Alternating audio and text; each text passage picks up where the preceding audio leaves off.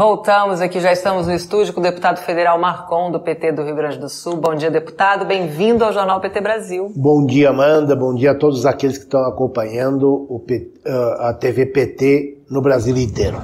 É isso aí, deputado. As sessões da CPI do MST têm sido muito intensas, né, deputado, e marcadas por discussões acaloradas ali, que acabam criando aqueles recortes, né, que viralizam nas redes sociais, muitas vezes de forma descontextualizada, como a gente já está observando. Eu queria que o senhor falasse dessa utilização da CPI dentro e fora da Câmara dos Deputados para fazer essa campanha negativa contra a reforma agrária. Então, eu, quando eu disse na primeira, no dia que instalou a CPI manda, que aí parecia mais um departamento policial uhum.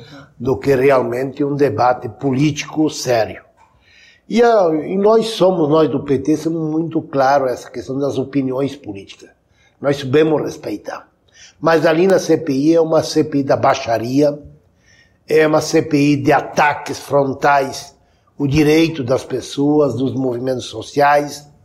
Os deputados chegam a deixar transparecer que eles ficam preocupados com o seu assessor para ver se eles já estão na rede para falar para fora, atacando violentamente os trabalhadores, não só o movimento sem terra, porque no Brasil não tem só o movimento sem terra que luta por terra, tem vários movimentos, isso é uma vergonha. É uma vergonha o que está acontecendo.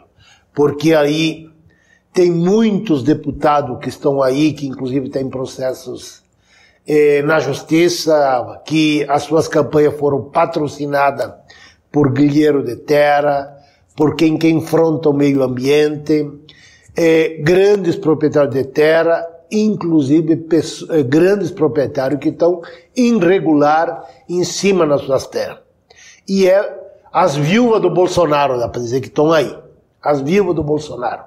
Que é uma baixaria a forma do debate que eles estão fazendo é, quando vem os seus é, convidados para fazer o debate, vem aí para mentir, e quando é questionado, como é tudo preparado, eles são a maioria, eles fogem, como foi o caso do governador de Goiás, o Caiado. O Caiado, até que ele falou sozinho, era festa.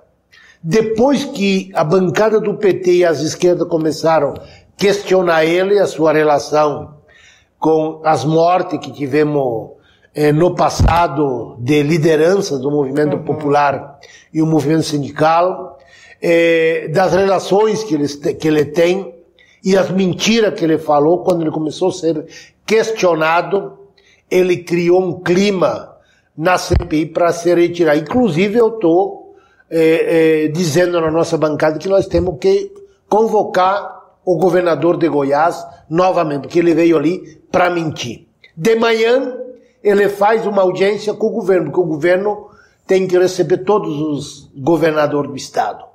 E à tarde, ele vem para a CPI para mentir e atacar o Movimento Sem Terra, atacar o PT, atacar inclusive a nossa presidente do PT, Gleice Hoffmann, e atacar o governo federal. De manhã, ele vai pedir é, ajuda para o governo federal. Uhum. E de tarde vem e ataca e mente para o povo brasileiro na CPI é, contra o movimento sem terra. Então eu acho que nós teríamos que chamar ele de novo para ele vir lá se explicar a falta de verdade que ele falou na CPI do movimento sem terra.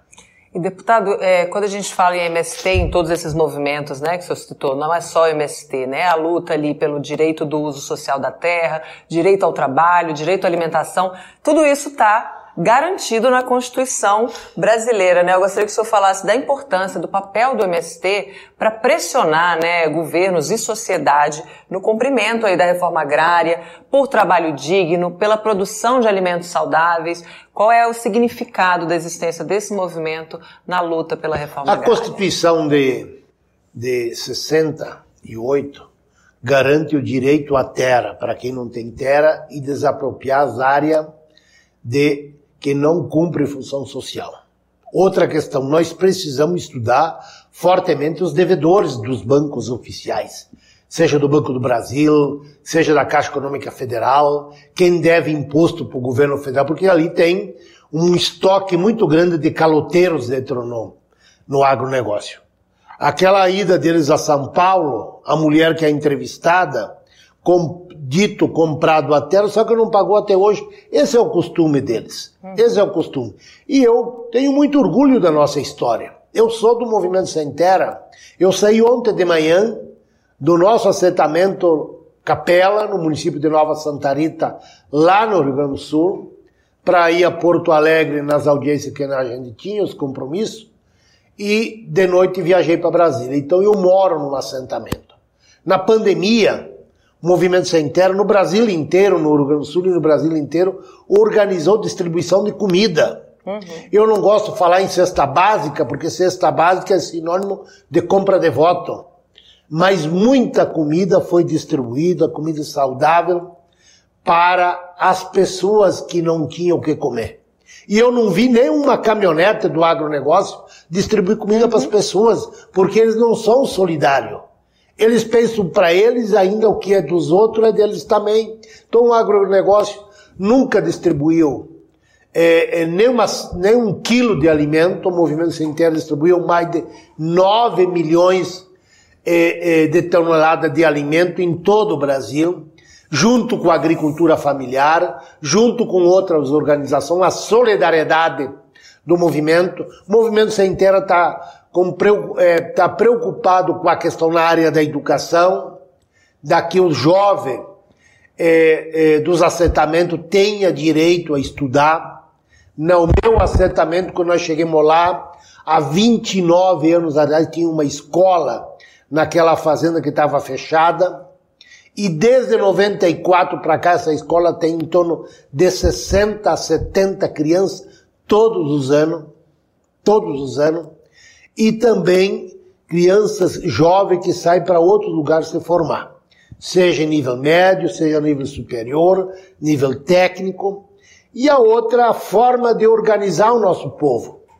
Nós temos mais de mil associações nesse mundo afora de agricultores familiares, que essas associações com o objetivo, muito delas, para organizar o uso das máquinas, para fazer compra de produtos ou vender o produto que produz, cooperativa igual a eu, eu tô uh, sócio uh, e o meu filho, meus filhos, sócio numa cooperativa Copan lá em Nova Santa Rita que produz porco, é, e arroz orgânico, nós temos um frigorífico, produzimos leite, mas não é alta produção, e tantas outras cooperativas. Então nós temos uma camada que está muito bem nos assentamentos, e tem uma camada que foram desertado pelo governo uhum. Michel Temer e pelo governo bolsonarista. E aonde os prefeitos é bolsonarista, igual muitos lá no Rio Grande do Sul, abandonaram os assentamentos abandonaram, não tem estrada, não tem água, não tem acesso à escola, as condições para essas famílias sair é muito difícil. Então nós temos que também avançar nessa questão da infraestrutura, porque o INCRA, que é o órgão competente principal, sucateado.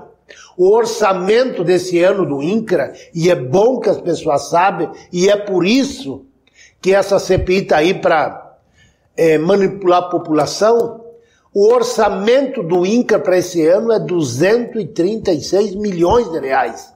Não vai dar para pagar a folha de pagamento e nem a luz e a água dos prédios dos INCRA.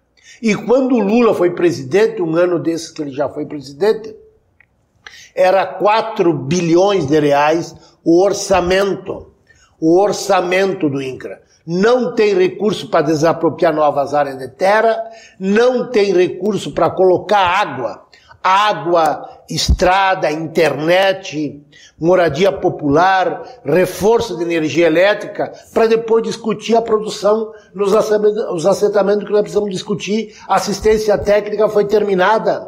E as viúvas do Bolsonaro estão tá lá na CPI, simplesmente para criminalizar as pessoas que são do Movimento Sem Terra e que são apoiadores do Movimento Sem Terra. E nós, outra questão que eles fazem lá na CPI, corta os microfones, principalmente das mulheres deputadas uhum. da esquerda, do PT, do pessoal do PCdoB que eu estou falando.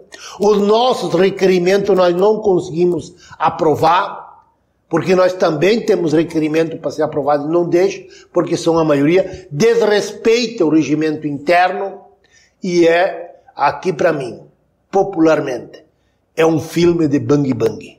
É uma vergonha para a Câmara Federal ter uma CPI de um nível desses, aonde inclusive tem o apoio do presidente da Câmara, Arthur Lira. É conchavado com ele essa CPI.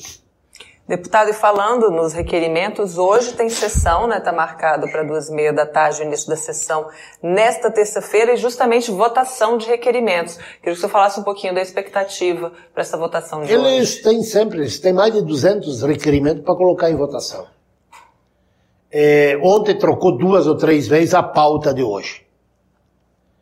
Eles é, trazem as pessoas, os deles, como convidado que convidado tem o instrumento que sai a hora que quer, uhum. fala o que quer, e os nossos ou são testemunha ou são convocados. Testemunha, tu tem que responder e responder para que ele seja convencido que tu está falando a verdade. E, e, e, convocado da mesma forma. Então, essas questões que mudam. Os dele é tratado de uma forma, os requerimentos dele. E os nossos que nós estamos colocando, em primeiro lugar, eh, não conseguimos votar. Não conseguimos votar. E aqueles que são ligados aos movimentos sociais, eles tentam de trazer eles, enquadrar como testemunha ou como eh, eh, com convocação, uhum. que aí o critério muda lá na Câmara. E se nós vamos ver, o relator da CPI, o ex-ministro é, é, Ricardo Salles, que eu não, não tenho nenhum prazer de lembrar o nome dele, né? Foi o que coordenou fogo na Amazônia em 2019, 2020. É o cara que destruiu o meio ambiente. É o cara que tem vários processos na Justiça Federal e está aí como relator. E o relatório, Amanda, já está escrito. Eles só estão oficializando as audiências para oficializar o que eles já escreveram. O relatório deles politicamente já está escrito e guardado, esperado a hora, o minuto e o dia para assinar, para aprovar nessa nesse enquadramento policial que está nessa CPI, porque ali o que tem de coronel, o que tem de policial civil, o que tem de agente da segurança pública está tudo aí. Uhum. O, o, deputado de Santa Catarina esse dia falando que o movimento sem terra era bandido, ladrão, assassino e etc. E nós somos em três deputados federais do PT e do Movimento Sem Terra aqui em Brasília. Nós nunca precisamos vir, vir, nenhuma, em momento nenhum, nem aqui nem fora da Câmara, nós nunca fomos usar tornozeleira. E esse deputado de Santa Catarina, falando do Movimento Sem Terra, e usa, teve que vir na poça com tornozeleira. Igual a esse, tem outros por aí. E estão ali na CPI para querer criminalizar o movimento sem terra. Então hoje é às 2h30 a, a, o início da CPI. Uhum. E nós vamos para lá, de cabeça erguida. Eu conheço o movimento sem terra, conheço os outros movimentos populares que lutam pela agricultura familiar, pela questão ambiental, pelos quilombolas, pelos indígenas, pela permanência dos agricultores do meio rural. E nós estamos lá de cabeça erguida porque não devemos nada para ninguém. E queremos continuar no avanço na reforma agrária, tem que fazer novos assentamentos e temos que recuperar aqueles que ficaram ao longo desses seis anos do governo Michel Temer golpista e do do, do, da milícia do Bolsonaro ficaram seis anos abandonados. Nós temos que resgatar esse povo, porque outro dado que é cruel e que ninguém fica sabendo. O ano passado, lá no Rio Grande do Sul, uma parte das crianças do município de São Gabriel, que é na fronteira oeste, ficaram, tiveram 43 dias de aula, aonde o ano letivo é 200 por não ter estrada, não tem condições nem dos educadores chegar aos assentamentos e nem as crianças conseguir o ônibus e buscar essas crianças. E quando vai, tem muitas crianças que têm que fazer 5, 6 quilômetros de a pé, de a pé. Eu, um ano, fui lá ver, porque eu não acreditava nisso. Fui ver de madrugada as crianças saindo de casa passando uma charrete para carregar as crianças, para botar dentro de um ônibus, para depois fazer 70 quilômetros para chegar na sala de aula. E o ano passado nem a charrete conseguiram passar e as crianças tiveram 43 dias de aula. Nós precisamos fazer estrada, água, também nesses assentamentos. Nós estamos conversando com o governo do presidente Lula, o presidente Lula está muito preocupado com isso, com o Ministério do Desenvolvimento Agrário, com o nosso presidente do INCRA, companheiro César Drigue, com o Ministério da Integração, com o Valdez Góes. Tivemos reunião com a Casa Civil, já para pensar numa sugestão que muitos, não, mas o Marcon não falou de produção, o Marcon não falou de não.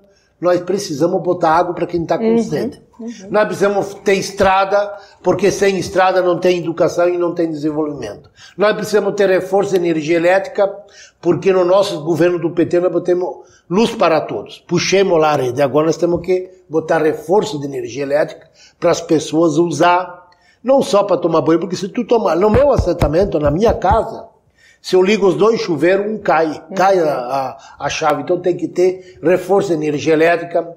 Nós temos discutido com a Casa Civil, com o ministro Rui Costa, a questão da banda larga para ter internet. Não é porque é do movimento sem terra, ou é um peão lá num canto do, do Brasil, que não pode ter banda larga. Nós precisamos discutir internet.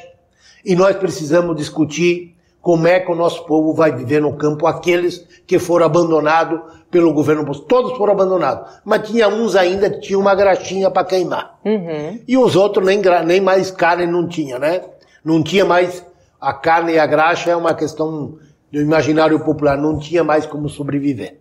E nós precisamos repassar crédito para essas pessoas voltar a produzir como sempre produziram, que foram abandonados no tempo dos milicianos bolsonaristas. Ou seja, retomar as políticas que já deram certo durante os governos do PT. Deixa eu só deixar aqui as saudações Roberto Quirone, Clarissa Barbosa, Roberto Lopes é, Leal, Josi Negreiros, né, Canazário, aqui te saudando a sua atuação tão importante no Congresso. Deputado, convidar também agora, é, a gente vai transmitir a sessão de agora da CPMI do golpe, que já começou, e reforçar esse convite. Volte sempre aqui para participar com a gente do Jornal PT Brasil. Seja sempre muito bem-vindo. Obrigado. Obrigado e também nossa solidariedade ao povo gaúcho, que foi muito atingido quinta para sexta-feira, deu 13 mortes, tem ainda gente desaparecida, muito desastre. E sábado estava lá o Ministério do Desenvolvimento Social, estava lá o ministro Pimenta e o ministro Valdez Goi. O governo vai receber hoje os prefeitos e a bancada gaúcha para discutir ações emergenciais de retomada desses 41 municípios teve o ciclone na, na última semana. E também o presidente da nossa CPI vai ter que dar explicação na CPI do dia 8 de janeiro, que foi, como diz a polícia, o, o Supremo, foi um dos patrocinadores desse golpe. Ele tem que ser ouvido lá é, na CPI. Muito obrigado para quem está acompanhando, a nossa TV PT, a você manda, Obrigado e temos junto na luta em defesa do nosso povo brasileiro junto com Lula. A gente que agradece, deputado, muito obrigada pela presença aqui hoje. Você continua ligado aí neste link que a gente vai transmitir agora, a sessão da CPMI do golpe. Até amanhã.